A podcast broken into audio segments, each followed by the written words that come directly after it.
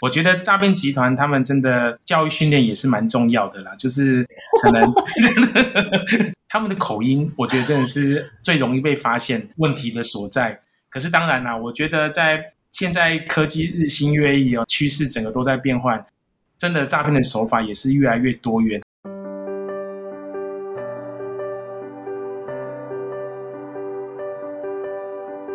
欢迎来到紫薇会客室。我们希望透过现代化与科学化的紫微斗数，经由学习与实践，解决我们人生中的大小事。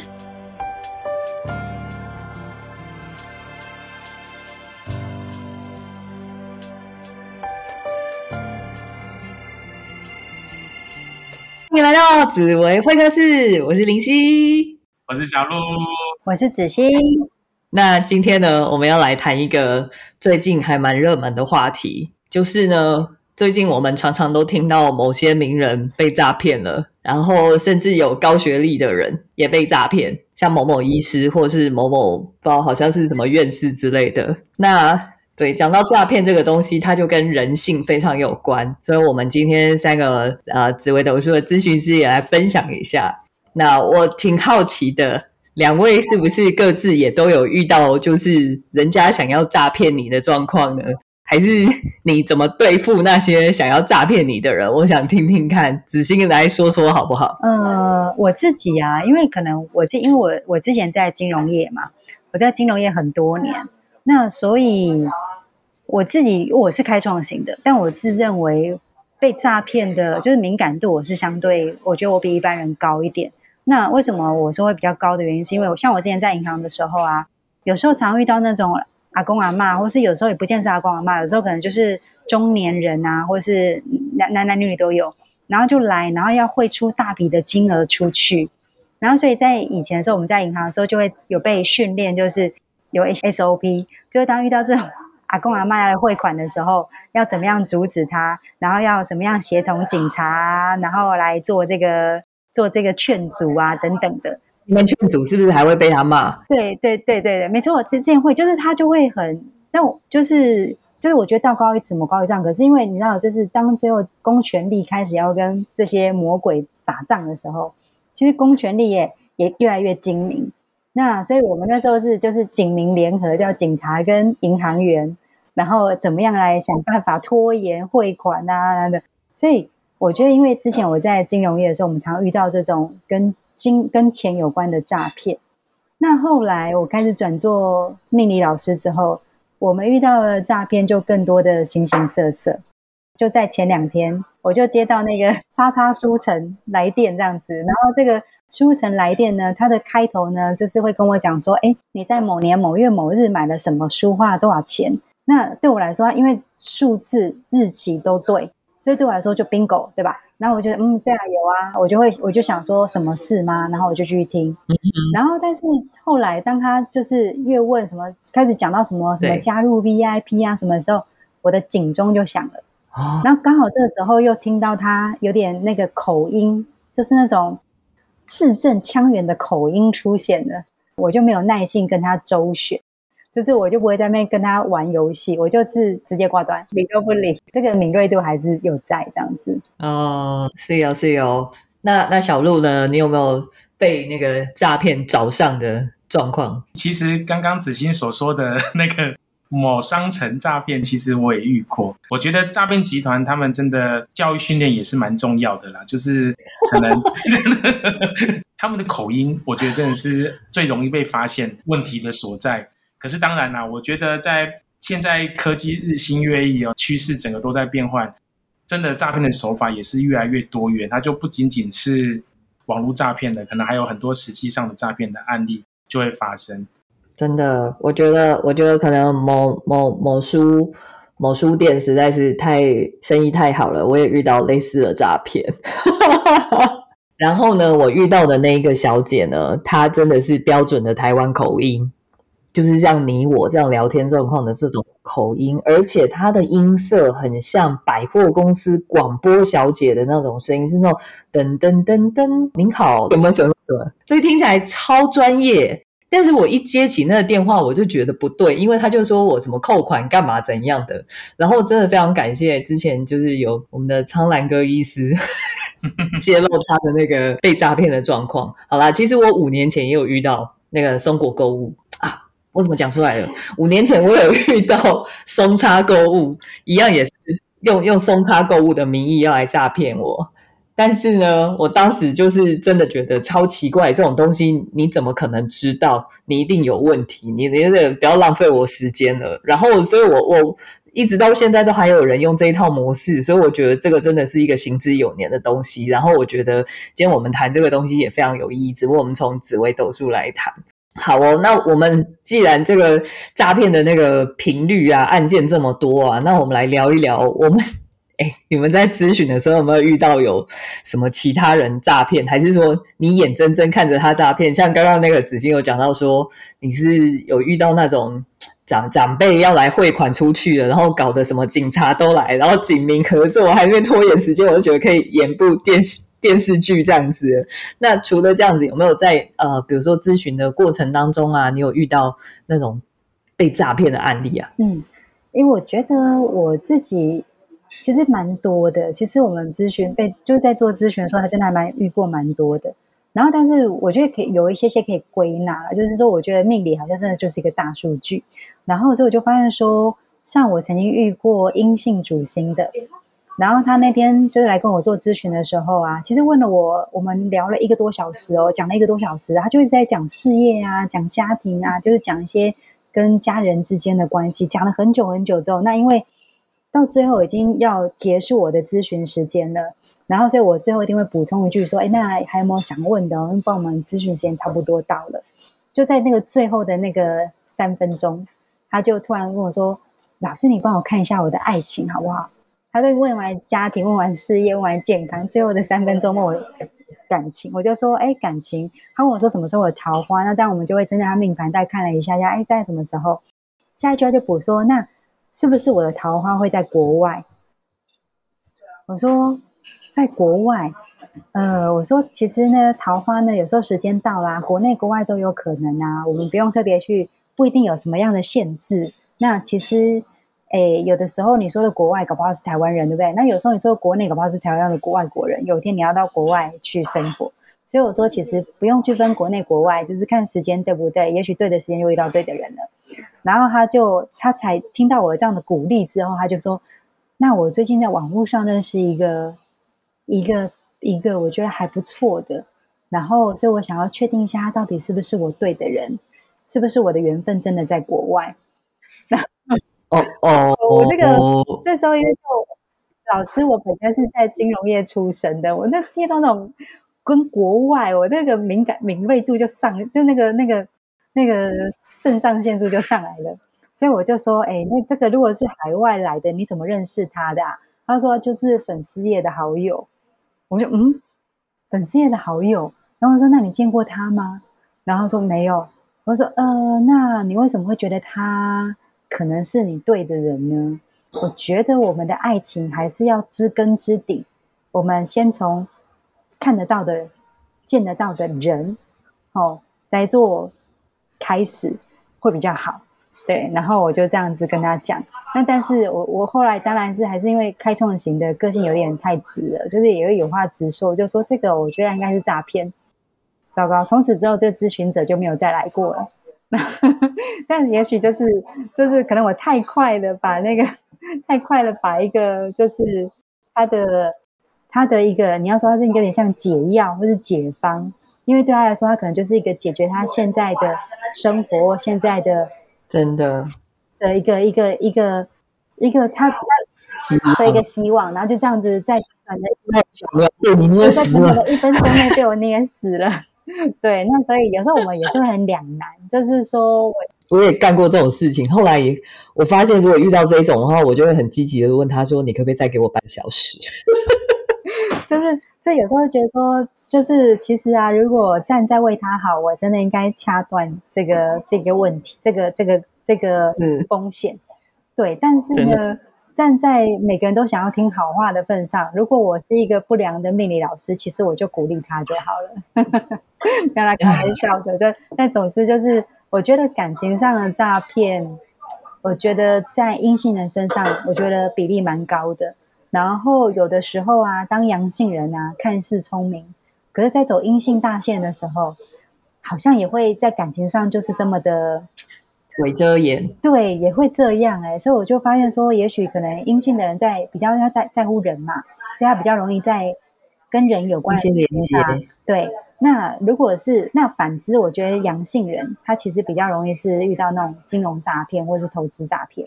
可是这种投资诈骗，当阴性人走到阳性大线的时候，好像也蛮容易的。就是我过去的这个咨询案例是这样。嗯嗯，其实你你讲的咨询案例呢，我本身也有遇到感情诈骗，然后后来呀，我才在网络上收集一些资料，才知道说，哦，原来呢，感情诈骗呢，它主要的特征有下面几个哈。第一个是呢，他喜欢找那种就是比较高龄的，像我当时遇到，我已经三十八岁了，那他就。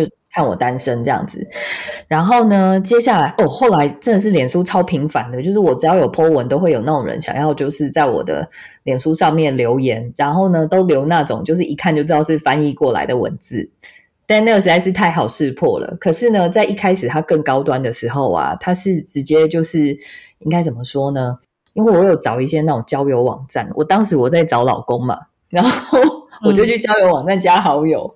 结果呢？那就是我自找的喽。对啊，可是对方来跟我联系的时候，我一听我就觉得哦，好奇怪哦。第一个是他的他的行业通常都很高端，所以收入很高。第二个就是他跟你讲，总之就是他会想尽办法甜言蜜语，让你觉得你你受到感情的滋润。但是因为鄙人在下我呢，我实在是对于那种会一直夸我好、夸我棒、夸我赞的人，我会保持戒心。就算是在我面前的，我也觉得那个人很假。所以我就觉得，所以配得感不高，有时候也是一个优点，是吗？配得感就是觉得自己值得被爱，就是觉得自己很好，应该值得被爱这件事情，或是值得被赞许，是就是这是叫配得感啊，就是觉得自己值得啊。所以配得感低，在这个时间点好像变优点。是啊，是啊。然后，哎呀，就是让我一直一直赞美那种，尤其是我。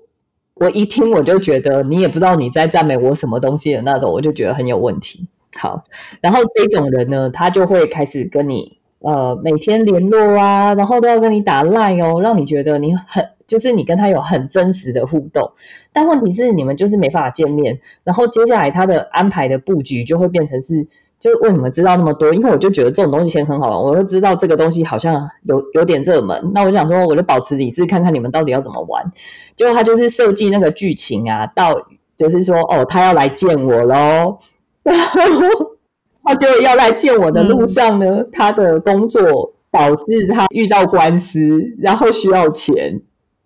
呵呵，各位少男少女们，真的是反正。跟有钱有关的事情的时候，真的就是对，还好我们都曾经在金融对，这个真的是要劝劝各位。好，那但是呢，反正如果说你真的有在海外遇到对象啊，然后你真的还没有跟他见面，可是你觉得你们之间的感情好真实的话，真的要记得要来问姐姐们哦。所以那个记得请追踪紫薇商学院的粉丝页，随时可以私讯我们。如果当你觉得有那种可能要。付出就是不止人，搞不好连财务都要损失的状况的时候，一定要先来问一下下我们。对我们，对对对，就姐姐们多多少还是遇过这种类似的事情，应该可以给她一些帮助。对，那尤其就是你知道，真的是我们做这一行，我们自己要有一点经历，比较知道怎么协助。所以像我们这种很很就是不怕死的。那种很颠倒的、很叛逆精神的命理师就可以协助各位这一件事。但是呢，讲到诈骗这一件事情，其实我觉得更更痛的恐怕是身边的人来着吧。我刚刚听小鹿有讲，就是诈骗好像也不是只有那种不熟悉的人，对不对？有时候熟悉的人好像也反而更可怕。我不知道是不是小鹿有经验要来跟大家分享。OK，其实我在想，两位姐姐的经验如此丰富，然后。在在这个主题里面，我就我就像是误入丛林的小白兔小一样鹿，。小鹿，好好说话。OK，那好了。OK，那个不然那个两位底细都泄露出来了，这样不过其实小鹿真的要叫我们两个姐姐啦，我们真的也不要再吃他豆腐啊，了，对，不要吃他豆腐。那当然，那个诈骗的过程当中，其实除了自己有遇到身边的人有这个诈骗经验之外，其实我自己也有一些被诈骗的经验。当然不要说诈骗啦，都可是当然就是有点类似这样子。我自己本身之前有遇到一个案例，大概在两三年前吧，都有在做一些国际的生意的往来，然后所以尤其是跟大陆这边，所以我其实身上有就有蛮多人民币的，然后刚好在那一段期间呢，有一个很久未曾谋面的同学就联系上了这样子，然后在闲聊的过程当中，发现他最近近期可能会前往大陆去发展，然后所以他刚好会需要人民币，那我就想说刚好啊，那我有人民币，我刚好需要换台币，那我刚我干脆就直接这样子兑换一下好了，然后结果没想到就就一换过去就就从此人就间是你的人民蒸发这样子，币过去了，但他台币没有过来，就对了。对，就没有过来了这样子。嗯，对，然后当然我自己本身也有做一些预防啦，就是可能会写借条啦，或者是写一些借据啦，收对方的身份证啦，这些我都有做。可是事情还是发生，因为要骗你的人就还是会骗嘛。啊，骗人当然我就嗯走走法律途径，然后去法院申请，譬如说支付命令啊，还是什么之类的。然后结果发现 申请下来也没用，因为对方已经脱产了。其实就为了几几十万块就就脱产，然后等名下什么财产都没有。对，所以变成也没什么用，所以只能那个大眼瞪小眼这样子，就就就只能让他 let it go。OK，所以说其实有的时候我们讲，其实不管是阳性还是阴性啊，其实都还都有被骗的可能性，不会说阳性特别容易，或是阴性特别容易。只是我以我的角度在看，不管是结合自己的 case，还是结合我遇到的事情，其实我会发现，阳性的人通常会因为想要得到更多，或是想要更方便的途径，然后得被骗。像我就是，其实我去银行换就可以啦，可是我去银行换汇率就低啊，我就是为了要赚那几个可能嗯几、几块钱的这个汇差，结果就反而被骗，所以反而是得不偿失。嗯那对于阴性的人来讲的话，可能是害怕失去，可能会被骗。譬如说，一年那个，比如说像提到感情这件事情，为什么阴性人好像感情容易被骗？可能是因为感情得来不易嘛。再来就是自己的年轻也会随随着时间不断的逝去，所以说会觉得说好像就要把握这个机会，反而容易被骗。所以我觉得，不管是阴性阳性，被骗的可能性都有，只是要根据自己的条件或是根据自己的问题做些调整，才能够预真的是。非常精辟的见解。因为那个诈骗这种东西啊，真的很多时候它就是从人性来的，而且啊，就是很多都是很熟练的诈骗，或者是说他已经有经过精心安排设计的诈骗，所以这种东西就真的变成是说，我们每个人都要去呃提高警觉。那既然刚刚那个小鹿也提到那个防范方法，那这边子欣有没有什么想要提醒大家的呢？嗯，我我觉得就是可能有的时候钱的损失这件事情，我觉得它可以当成一个警钟啊，就是说，其实所谓诈骗，它一定都有它的目的，一定带有某些目的性。那如果说今天大家因为说人性是贪婪的，那所以通常他贪的是什么？他花了时间在你身上，他贪的应该是是其他的。那唯一会让我们觉得说可以越多越好的，大概就是金钱。对，因为有时候女朋友越多越好，有时候会翻船嘛，对不对？所以他不会真的是为了要就是拥有很多段的爱情，或者是很多个女朋友去诈骗，但是他可能会透过这种交换，他其实目的是我给你温暖，但是我要的是你的钱。所以如果当跟钱有钱要出去，不管你是做投，就是他告诉你说，哎，我曾经遇过也是阳性人哦，然后他是他刚刚讲说，我们一起来投资我们的未来，所以我们放到一个投资的账户，然后赚的钱呢，就成为我们未赚的钱，就当做未来我们的结婚基金。所以呢，实际上这个阳性的人，他是因为觉得我同时一 gam 里狗，我可以同时呢投资赚到钱，然后我有机会呢，就是跟这个人就是结为连理。他也就是我们可以直接从负面角度来看，他花了那么多时间陪伴你的目的，就是要你把钱汇出去。这个时候这个感情其实已经不纯粹了。那如果这个感情已经不纯粹了，我们其实真的不用再真心相待。可能有时候我们要勇于的保护自己，或换句话说是不要等他来爱你，而是你要爱你自己。所以你可能得要告诉自己，这些是假的。之前的感情上的甜言蜜语，其实可能他真的是泡影。所以我觉得那个警钟要出来。没错没错，对啊，他如果可以对你这样，其实网络上要谈恋爱，他可以用很多别的方式，也也是可以有好同时有好几个对象可以这样爱，对不对？对啊，所以我们还扎扎实实的人，看得到的人。知根知底的人都有可能骗你的，更何况是这个人虚无缥缈，对不对？对对对对对，讲到这个，我就想到呢，我跟我先生呢是在交友软体上面认识，然后快速的结婚生子，然后一切叭叭叭，然后那个局面转变的非常快。然后呢，可是这中中间有一些技术含量可以跟大家分享。如果那个各位听众呢，想要在网网络上面交友，又不想要被骗。我觉得那个大家可以欢迎大家在我们的频道下面留言哦，敲完哦，敲的人够多，我们就来录一集，就是怎么用那个交友软体交友才不会被骗。或是给我们五星评论，给我们五星评论之后，搞不好我们可以有私那个私下的武功秘籍可以传授。对对对，没错没错。然后那个。对，不过不过还回来讲我们那个防范那个诈骗的方法，我觉得啦，因为我自己本身是阴性人，然后我身边也有好多，就是他们虽然不是我的客户，可是他们自己被诈骗了，当然会来跟我哭嘛，因为我就是那个人家那个哎，中国叫什么叫这个叫知心姐姐，对不对？好，我就是这种角色的人，所以我真的听过很多阴性的。呃，好朋友的灵犀，灵犀，聆听希望，呃，知心姐姐，所以就会跟我讲说他们就是被诈骗的经验。那我整理出来，尤其是阴性人吼，就是因为阳性人懂得，就是说我不需要理由，我就可以拒绝一个人，拒绝一件事情。可是阴性人好像常常都会需要一个，觉得要有一个正当的理由，所以阴性人常常被诈骗的时候，都是败在我没有办法。清晰的讲出你哪里错了，所以我就只好假设你是对的，然后就照做了。这个东西非常可怕。如果你对于你自己，就是你你能够觉察出来自己是在这样子的情况里面的话，真的麻烦你头摇一摇哦，赶快醒过来，拜托，这样就比较能够避免自己被诈骗哦。记得哦，你拒绝别人、拒绝这种陌生的一些请求的时候，你是可以不需要理由的哦。哦，呃，以以上这些提醒，尤其提醒我们的阴性人，或者是你呃准备或者是正在阴性大限的阳性人，哈。好，那以上就是我们关于这个诈骗这一件事情的分享。那对，欢迎大家在我们的频道里面去留言，跟我们讨论，或者是到我们的那个脸书。